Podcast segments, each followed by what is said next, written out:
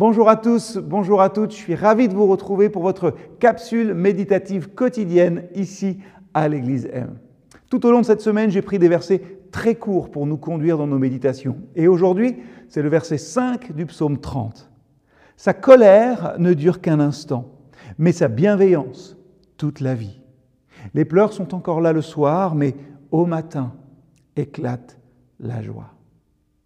Je ne sais pas pour vous, mais moi, mon enfance a été rythmée par les balades à vélo, les matchs de foot sur tout type de terrain, et du coup, les genoux bien écorchés qui font un petit peu mal, et les petits cris de ma mère qui disaient euh, Tu rentres pour le repas Jamais je n'ai pensé aux factures d'électricité, aux factures d'eau, au crédit à rembourser ou à simplement combien peut coûter le jean que je porte aujourd'hui.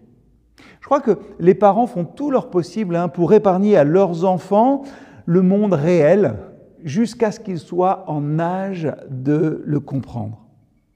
Mais souvent quand même, hein, dans nos vies, quelque chose se passe. Ça peut être une grosse déception, une épreuve hein, qui nous donne l'impression que notre monde s'écroule. Ça peut être aussi eh bien, quelquefois, euh, une responsabilité plus grande qui vous est donnée et qui vous pousse à élever votre niveau de jeu, comme on dit, à prendre plus de responsabilités.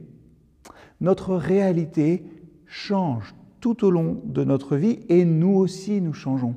C'est ce qu'on appelle grandir, je crois. Pour moi, par exemple, ça a été une opération, grosse opération pour mon papa. Ça a été le cancer de ma maman. Je n'ai jamais rencontré une seule personne qui puisse faire l'économie de ce changement dans sa vie.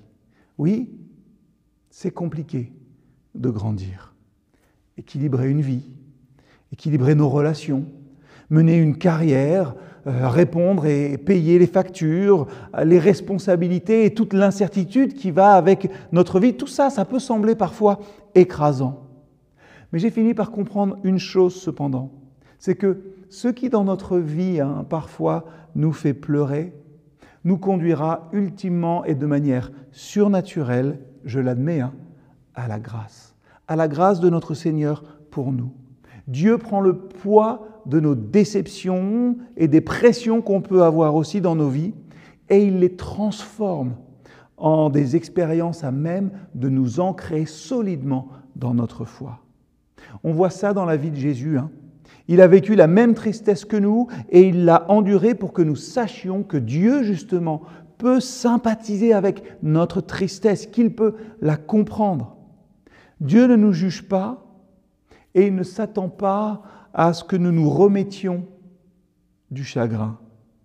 Mais lui s'y met avec nous. Et même on voit cela dans la nuit avant que Jésus ne soit livré, qu'il ne donne sa vie pour nous.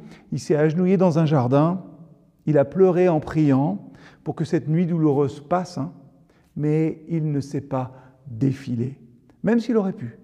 Il savait que la grâce, pas simplement pour lui, mais pour nous tous, était de l'autre côté de son chagrin et de sa douleur.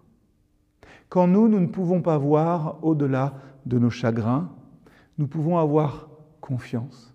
Dieu voyage avec nous et avec son amour au milieu de nos tempêtes. Alors, qu'est-ce qui vous chagrine aujourd'hui? Ne serait-il pas temps de prier et de remettre cela au Seigneur pour apercevoir la grâce qui se cache de l'autre côté? À très vite.